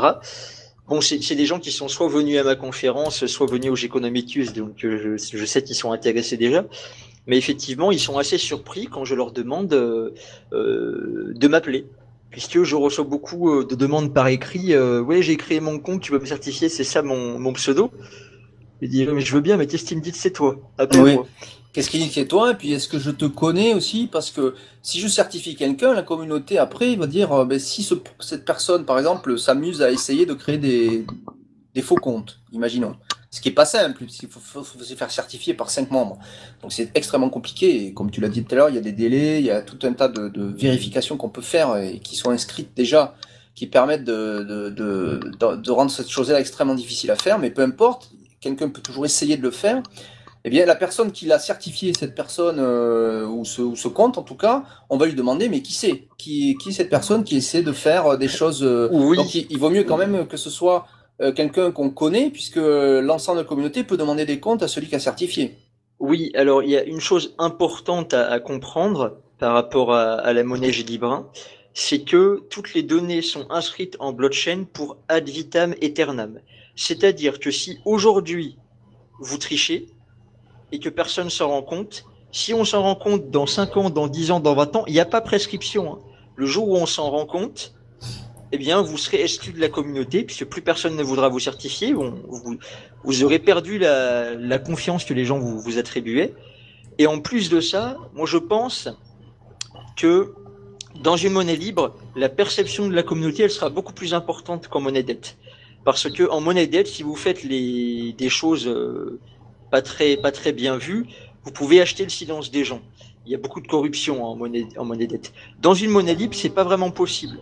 Donc si vous trichez et que ça se voit, vous pourrez pas acheter le silence des gens. Euh, Vous allez être la, honte de la communauté. Et globalement, euh, c'est très dangereux parce que plus personne ne voudra vous certifier, donc vous perdrez votre statut de membre, vous ne pourrez pas le redevenir et, euh, vous serez peut-être jamais pardonné. Donc je, pense que le risque n'en vaut pas la chandelle. Je pense que c'est important de faire prendre conscience aux gens que si vous prenez le risque de tricher, ça n'en vaut pas la chandelle puisque le, jour où vous êtes découvert, euh, tout le monde, tout le monde vous détestera. Après, par rapport à la certification, vous certifiez quelqu'un pour deux ans. Deux ans, c'est long. Donc effectivement, quand vous avez quelqu'un devant vous et que vous dites je vais certifier cette personne, posez-vous la question est-ce que dans deux ans, euh, je fréquenterai toujours cette personne? Donc certifiez plutôt quelqu'un qui habite euh, proche de chez vous. Ouais. Certifiez pas quelqu'un que vous avez rencontré une fois au voyage ou parce que vous le recroiserez peut-être jamais. Ah oui, c'est ça, voilà. Donc euh, voilà, donc il faut un certain degré de confiance, donc il faut certifier des, des clés. Alors on parle même, c'est, évidemment, il faut comprendre cette double, cette double caractéristique de monnaie libre, c'est qu'à la fois la blockchain ne représente aucune donnée personnelle, puisque c'est que des clés, Oui. et que tout ce qui concerne en fait la reconnaissance que cette clé appartient à quelqu'un, c'est quelque chose qui est totalement pas inscrit dans la blockchain. C'est quelque chose qui est entre les êtres humains en fait. C'est chaque être Oui, humain qui euh, qui sait que telle clé représente tel homme. Mais les autres, euh, les autres, on n'est pas obligé de. Alors, euh, il y aura toujours des tout un tas. De, on peut pas connaître. euh, on peut avoir, je sais pas, 100 000 membres, 200 000 membres. On peut pas connaître 200 000 personnes de toute façon. Oui, Euh, je, je, on peut prendre l'exemple concret. euh, J'ai un ami, par exemple, euh, qui est, qui est sur la monnaie. Son, son pseudo, c'est Schmidt, par exemple, SMYDS. Ben, même quelqu'un qui le connaît en vrai, il sait pas que SMYDS, ça représente cette personne. Oui, voilà. Donc c'est pas évident. Il y a que ceux qui l'ont certifié qui savent. Voilà. Oui, Euh, et éventuellement, bon, d'autres gens peuvent le savoir aussi, bien sûr, mais on est sûr que ceux qui l'ont certifié, s'ils ont fait leur, euh, leur, euh, leurs opérations euh, correctement et dans, dans l'esprit de la monnaie, dans la licence de la monnaie, je dirais, eh bien, euh, ils sont censés savoir qui est cette personne et, et pouvoir donc euh, bah, faire le nécessaire si, s'il y a un souci, euh, quelconque d'ailleurs. hein, oui ce, que, ce que tu dis, ça soulève la question de l'anonymat. Ouais. J'avais vu une discussion, je sais plus si c'était sur le forum.fr ou sur le forum.org, Ouais. où une personne avait proposé il y a plusieurs mois déjà euh, qu'on crée des identifiants codifiés sur notre identité civile. Ah oui. Moi, j'avais un peu, euh, j'avais été un peu rude en répondant que non, j'étais totalement pas d'accord et que moi je ne ferais pas ça. Ben non. Parce que j'ai j'ai pas envie de, de lier la monnaie à mon identité civile. Et, euh, et ça, je pense que c'est important pour ceux qui nous écoutent et qui sont pas encore sur Gélibre. Vous pouvez très bien euh, choisir un pseudonyme euh, que, où seuls vos amis comprendront ce que ça signifie, ou même un pseudonyme où seuls vous comprendrez ce que ça signifie. Oui. Et juste, vous, vous donnez ce, cette clé et donc ce pseudonyme euh, à, à cinq ou six personnes euh, qui sont membres de la monnaie et qui vous connaissent. Et il y a seulement eux qui pourront faire le lien entre ce pseudonyme et la personne que vous êtes euh, dans la réalité. Tous les autres membres de la monnaie, ils pourront pas faire le lien, ils sauront pas. Oui, alors il y a ça, puis qui plus est, en plus, on n'est pas du tout obligé d'utiliser la monnaie avec sa clé de membre, hein, puisqu'on peut utiliser Oui. la monnaie avec des clés qui ne sont pas des clés membres, avec des, des porte-monnaies tout simplement, et, euh, et donc vous n'exposez pas du tout, en plus, même, euh, je dirais même ceux qui vous sont certifiés dans ce cas-là ne sauront pas ce que vous faites avec la monnaie. On parlait juste ici de la problématique de la toile de confiance, en fait, qui pose une problématique particulière, et pour la monnaie, on peut utiliser des comptes qui ne sont pas identifiables, en fait. Alors en fait, ils sauront, euh, puisqu'il est très facile de lister par exemple toutes les transactions qui émanent d'un membre vers des clés non membres. Donc ils sauront, euh, si par exemple je transfère systématiquement mon DU sur des, sur des clés non membres, bah, ça va être facile pour des gens qui observent la blockchain de savoir à quelle clé non membre je transfère ce DU. Et oui, donc- mais, oui, mais ça ne dit pas si cette clé non membre nous appartient ou appartient à quelqu'un d'autre. Oui, après, à partir des montants, on peut. euh, ce que je veux dire, c'est que aujourd'hui, l'anonymat est partiel, mais il n'est pas total. Pour qu'il soit total, il faudrait qu'on intègre des nouvelles technologies, notamment de signature en cercle, euh, ring, euh, euh, ring signature, Ouais. euh, qui sont implémentées, je crois, dans une crypto-monnaie. euh, Il y, a, y un altcoin où, où ils ont implémenté ça. Ouais. Donc les, les technologies d'anonymisation réelles existent, mais elles sont pas implémentées dans d'unitaire aujourd'hui. Aujourd'hui, l'anonymisation, elle, elle, est- c'est plus une pseudo-anonymisation, elle n'est pas complète. Elle n'est pas complète, mais elle est quand même très forte. hein. Donc, euh, il Oui. faut quand même se lever tôt hein, pour savoir ce qui se passe. hein. Donc, alors, bon, le, le, alors, pour peut-être pour finir, parce qu'on va quand même arriver à la fin de cette émission marathon, parce qu'elle est, elle est quand même assez longue et, et- et c'est normal parce que tu on avait beaucoup de choses à, à voir avec toi. Puis je crois qu'on a fait un bon tour de, de G1 avec, euh, avec quand même cette, cette news extraordinaire du bloc 1437. Donc, euh, le bloc 1437. Euh, alors, euh, je voulais aussi qu'on parle avec toi de deux éléments pour finir, euh, et puis dire un petit mot aussi sur le RML9, peut-être rapide, mais d'abord euh, de ton activité sur Montpellier au sein de Monnaie Libre Occitanie. Alors, tu as rejoint le collectif Monnaie Libre Occitanie, dont tu peux nous dire peut-être deux mots. Tu as fait une conférence sur la monnaie libre, qui était vraiment une belle conférence qu'on peut voir en ligne, hein, avec euh, une partie conférence, une partie questions-réponses, très intéressante, très bien faite. Et, euh, et tu as fait un jeu Géconomicus dont on, voudrait avoir des nouvelles. Alors euh, voilà, on aura l'exclu sur Monnaie Libre euh, de ce jeu Géconomicus. Alors d'abord, peut-être on peut commencer par ça d'ailleurs. Tu l'as fait à quelle date? Est-ce que tu te rappelles à quelle date tu l'as fait? C'est assez récent et, comment ça s'est passé? Alors oui, le, jeu était deux jours après la conférence. C'était pour donner envie aux gens qui étaient venus à la conférence mais qui n'avaient pas tout compris de venir au jeu deux jours après. Et ça a payé puisque sur les 12 joueurs, il y en avait 11 qui étaient présents à la conférence deux jours avant. Il y en a un seul qui n'avait pas assisté à la conférence. D'accord. Donc pour ce jeu, euh, j'ai pu le faire grâce à l'aide de, de César et Sébastien que j'ai rencontrés au RML 8 et qui sont les, les deux seules personnes euh, que j'ai rencontrées RML 8 qui habitaient dans le même département, dans l'Hérault. Ouais. Euh, donc euh, c'est aussi pour ça qu'à trois on a créé l'antenne euh, Héroltaise de Monnaie Libre Occitanie. Je l'aurais jamais fait tout seul, c'est parce qu'on était trois. Ouais. Et du coup, à trois, on avait tous les trois euh, joué au Géconomicus à, à Toulouse et on se sentait de l'animer euh, à Montpellier. Ouais. Donc on l'a animé à trois. César s'est occupé de la banque. Sébastien s'est occupé des cartes, euh, de prendre les carrés des gens euh, et de leur donner des cartes des bonnes couleurs. Et moi j'ai animé. D'accord, très bien, très bien. Donc, euh, et ça s'est bien passé. Vous avez obtenu les résultats, je dirais, habituellement constatés sur le jeu ou des résultats différents? Oui, on a obtenu les, les résultats habituellement constatés, c'est-à-dire qu'on avait une, on avait eu de, de très fortes inégalités avec un écart très élevé en monnaie dette. En revanche, ce qui est curieux, c'est qu'en monnaie libre, on avait quand même des inégalités euh, non négligeables. On avait quand même un écart type élevé, mais beaucoup plus faible qu'en monnaie dette. D'accord, mais quand même beaucoup plus faible. C'est ça, c'est la comparaison des deux qui compte surtout, hein, bien sûr. Oui. D'accord. Et alors, donc, alors, et cette conférence, alors, euh, elle s'est bien passée? Je crois que tu t'es fait un peu chahuter, hein Oui, alors c'était c'était très intéressant pour moi comme expérience parce que c'était ma première conférence sur les monnaies libres et je sais que quand on parle de monnaie, c'est un sujet qui peut vraiment euh, toucher les gens, remettre en cause des croyances très des croyances très ancrées profondément et donc qui peut bousculer des gens. Et donc j'ai été face à une situation où une personne euh, un peu colérique s'est mise en colère pendant les questions-réponses et commençait à dire que mais vous racontez n'importe quoi, mais la monnaie c'est pas ça, de toute façon c'est pas ça qu'il faut changer. Je dis ok ok écoute euh, si pour toi euh, c'est n'importe quoi, bah écoute la, porte est ouverte, tu peux sortir et, faire autre chose. Euh, voilà, moi je, je lui ai juste répondu que moi j'ai envie de, de prendre part d'une monnaie libre avec tous les humains qui le souhaitent. Et toi, tu veux faire autre chose, eh bien, fais autre chose. Il n'y a pas de souci. Oui, c'est assez clair comme réponse. donc, euh, ouais, ouais, donc c'est pas mal. Donc, mais finalement, c'était une bonne expérience, quoi. Hein je crois que tu t'en Oui. es bien sorti. Dans, dans l'ensemble, je crois que les, ceux qui sont venus assister ont, ont apprécié. La preuve, d'ailleurs, euh, tu en as eu quand même, euh, bon, mais tu en as eu euh, 11 qui sont venus jouer au jeu Economicus derrière. Donc, euh, ça veut dire qu'il y, en a 11 qui ont décidé de revenir, parce que d'autres, ça leur a peut-être pas plu, ça leur a peut-être plu quand même. Ils n'ont pas fait une deuxième démarche de se déplacer pour le jeu, puisque c'est fait à une oui, autre, à une autre date. plusieurs. euh, en fait, globalement, pour cette première conférence, il y avait 40 personnes. Ouais, J'ai surtout fait tourner auprès de mes proches et de mes amis. ouais. Sur les 40 personnes, il y avait 20 amis à moi, en fait, globalement. Ouais, Et peut-être Ouais. euh, 20 personnes que je connaissais pas. Donc ça- c'était aussi l'occasion de faire découvrir à mes amis euh, la monnaie libre. Et donc beaucoup maintenant euh, me demandent euh, voilà des nouvelles, me disent qu'ils sont intéressés pour rentrer dans, dans Gélibrun. Donc là je vais être un peu dépassé puisque à, à, 5 par jour, il va me falloir euh, plusieurs mois pour faire rentrer tous ceux que je connais euh, dans, dans Gélibrun.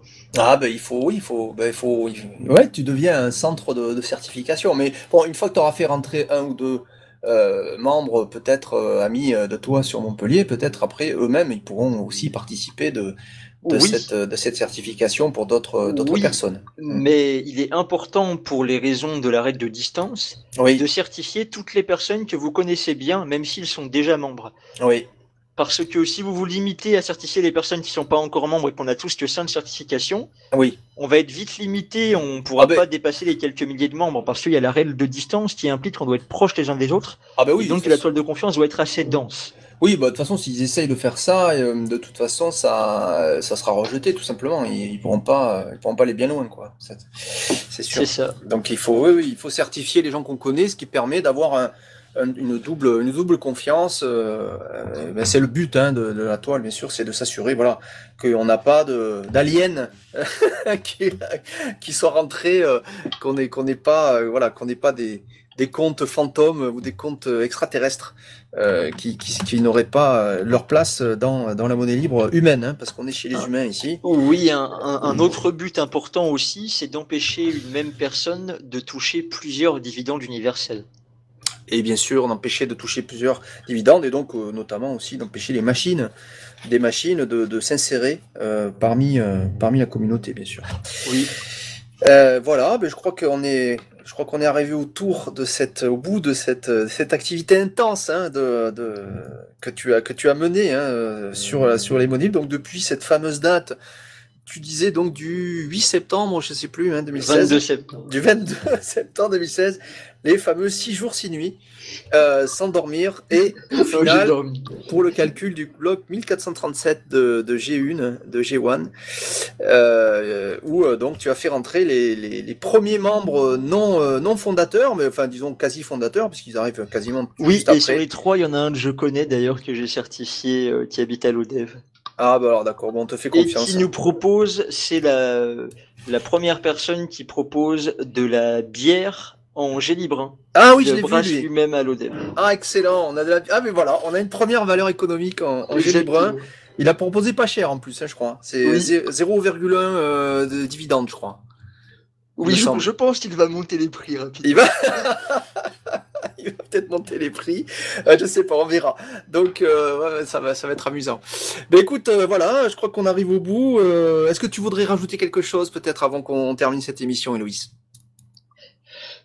Euh, non, je, je sais pas, je crois qu'on a beaucoup parlé déjà. Ah, les Euh, RML9, je voulais terminer par les RML9. Premier au 4 juin. Donc évidemment, tu as dit que tu comptais absolument venir. Évidemment, euh, organisé par euh, Page, hein, qu'on a eu dans l'émission précédente. D'ailleurs, peut-être que tu as écouté Oui. d'ailleurs, hein, avec intérêt. Oui, je l'ai écouté. Ouais. Et donc, je vous invite à écouter cette émission. Alors, il y a un petit bruit de fond. Bon, si vous, si vous savez traiter le son et que vous m'enlevez le bruit de fond, si vous savez le faire, eh bien, je, je ferai la mise à jour du, du fichier. hein. Mais moi, j'ai pas réussi et bon, euh, je crois que bon, ça s'écoute quand même. Hein. C'est un peu pénible, mais. Ah oui, on n'a pas parlé de, on n'a pas parlé de mon billet de blog sur, Ah oui. euh, Oui. sur, euh, sur la monnaie libre. Voilà, oui, ben on pourrait terminer par ça. Alors, alors, donc, tu- tu as fait un billet où tu as, tu as résumé, tu as redémontré le résultat de la TRM avec, euh, avec un raisonnement euh, à toi, un petit peu, en reprenant, en retrouvant les équations finalement. Oui, enfin, ça, c'est quelque chose qui me tenait à cœur. Parce que j'avais, je trouvais que les, quand je parlais de la théorie relative de la monnaie avec des amis, on me ressortait souvent que les quatre libertés économiques, c'était pas quelque chose de d'évident à, à saisir. Même moi, j'ai eu beaucoup de mal au début. Et euh, c'est pas forcément des axiomes euh, que tout le monde accepte, puisque c'est des axiomes, c'est quatre libertés économiques. Et donc, je me suis demandé si c'était possible de retrouver le même résultat avec d'autres axiomes, en fait, tout simplement. Ouais. Euh, puisque le, le reproche qui m'était fait notamment par un, un ami qui est en, en thèse de mathématiques, euh, qui lui avait lu toute la, toute la théorie, il me disait c'est très intéressant, mais moi je suis pas d'accord avec les axiomes. Oui, bon, bien sûr. Alors ça, c'est, euh, c'est- une bonne remarque pour un informaticien. Voilà, ça c'est effectivement une bonne remarque, mais c'est un peu facile. je dirais. D'accord, Oui, d'accord. Du Ouais, ouais. coup, euh, du coup, je lui ai dit, euh, ok, bah écoute, maintenant regarde mon, mon nouveau billet. Je lui ai dit Oh. ça plus tard. Et il a lu mon nouveau billet et Ouais. suite à l'avoir lu, il m'a contacté. Il m'a dit, euh, ah bah là déjà, je suis beaucoup plus d'accord. Alors qu'en fait, c'est la même chose. On arrive, on arrive à la même fait, chose. c'est la même chose. C'est juste une autre approche et je pense que c'est pour ça que c'est important. J'invite vraiment les gens qui se sentent, c'est pas si difficile. Plongez-vous dans la théorie relative de la monnaie, plongez-vous dans les formules, c'est niveau euh, terminal S. En gros, si vous avez un bac scientifique, vous savez faire. Plus on sera nombreux à, à retrouver le résultat de différentes manières, plus on pourra convaincre beaucoup de gens, puisque Oui. chaque approche est différente. Alors à noter, oui, ben oui, que cette approche rejoint alors euh, les autres démonstrations qu'on peut citer. euh, parce que ta démonstration en une page quasiment, elle, elle tient la route, elle est, elle est très bien, je l'ai, je, je l'ai déjà signalé, et elle suffit à, à comprendre l'essentiel. Après, bon, bien sûr, il y a des développements dans la TRM qui n'y a pas là, mais on peut pas tout faire en une, en une page. hein. Mais l'essentiel lié sur la démonstration fondamentale, on peut retrouver des résultats similaires faits par une autre approche, comme tu disais, avec le, ce qu'a fait Emmanuel Bulto, qui est docteur en mathématiques, qui a fait la TRM en détail. Oui. qui la présente à sa façon. Alors attention, il y a une partie qui est pas la TRM, je le redis à chaque fois, qui est toute la partie où il présente des, des éléments d'économie standard, mais c'est pas la TRM. Et d'ailleurs, il a bien séparé ça de, la partie TRM proprement dite. Hein. Donc, euh, il faut pas mélanger les sujets. Donc, si vous regardez la première partie, si vous voyez des choses qui vous plaisent pas, c'est normal, mais c'est pas c'est pas c'est pas important. La TRM en détail, elle est pas vraiment euh, c'est pas en détail, c'est pas simple. En détail, ça veut pas dire simple et c'est pas forcément l'approche euh, c'est pas l'approche de la TRM euh, je dirais originale quoi. Mais peu importe. La partie démonstrative, elle est bonne, mais elle est faite à la façon de- d'Emmanuel et elle est, elle est très très bien. C'est parfait. Et Emmanuel Bulto, qui est belge d'ailleurs aussi, à noter au passage. Et aussi, euh, euh, ah, euh, j'ai oublié le, son nom, François Jorté, François Jorté, qui est économiste aussi belge d'ailleurs. Et bizarrement deux Belges qui ont ré- réexpliqué la TRM, qui lui aussi, alors lui, il a une proche plus d'économiste classique, et il a redémontré la théorème, toujours avec mathématiquement quelque chose de très précis, très rigoureux et très sérieux, et très bien expliqué sur son site. C'est allocationuniverselle.net, je crois, allez regarder. Ah oui, j'ai vu ça, allocation universelle, oui. Oui, voilà. François Jorté. Et là aussi, c'est une démonstration à sa sauce à lui. Il retrouve les mêmes résultats. Voilà. Donc, bien sûr qu'on peut toujours en théorème, en général, on peut le démontrer de plusieurs façons différentes. Je, je connais pas de théorème qui se démontre qu'une seule façon. Oui, et puis d'ailleurs, c'est un, un gage de, de qualité. C'est le, le fait que, que ta théorie euh, ait été, le résultat ait été retrouvé par d'autres euh, chemins, nous donne davantage confiance en le fait que c'est effectivement euh, valable et que ça fonctionne. Ben oui, surtout, voilà, ça prouve que, que par quelques bouts qu'on le prenne, on, on arrive à, à retrouver ce résultat. Et donc, c'est effectivement, ça, ça le consolide. Oui, bien sûr.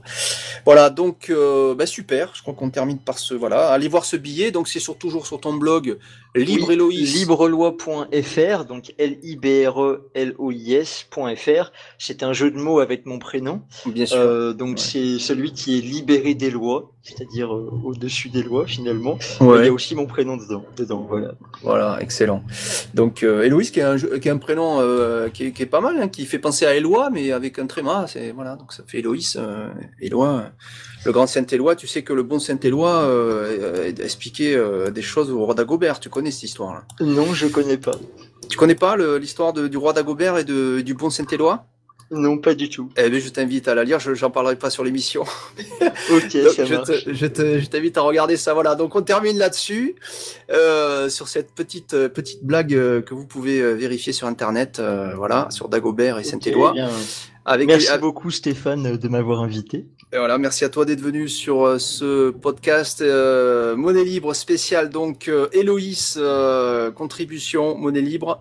G1, lancement de G1 et le fameux blog 1437. Celui-là, il va être dans le titre du podcast parce que parce que c'est quand même énorme. Et je vous donne moi rendez-vous pour un- une prochaine émission Monnaie Libre. À bientôt. Je vous laisse avec notre générique fétiche sur Monnaie Libre. No more dreams. Au revoir.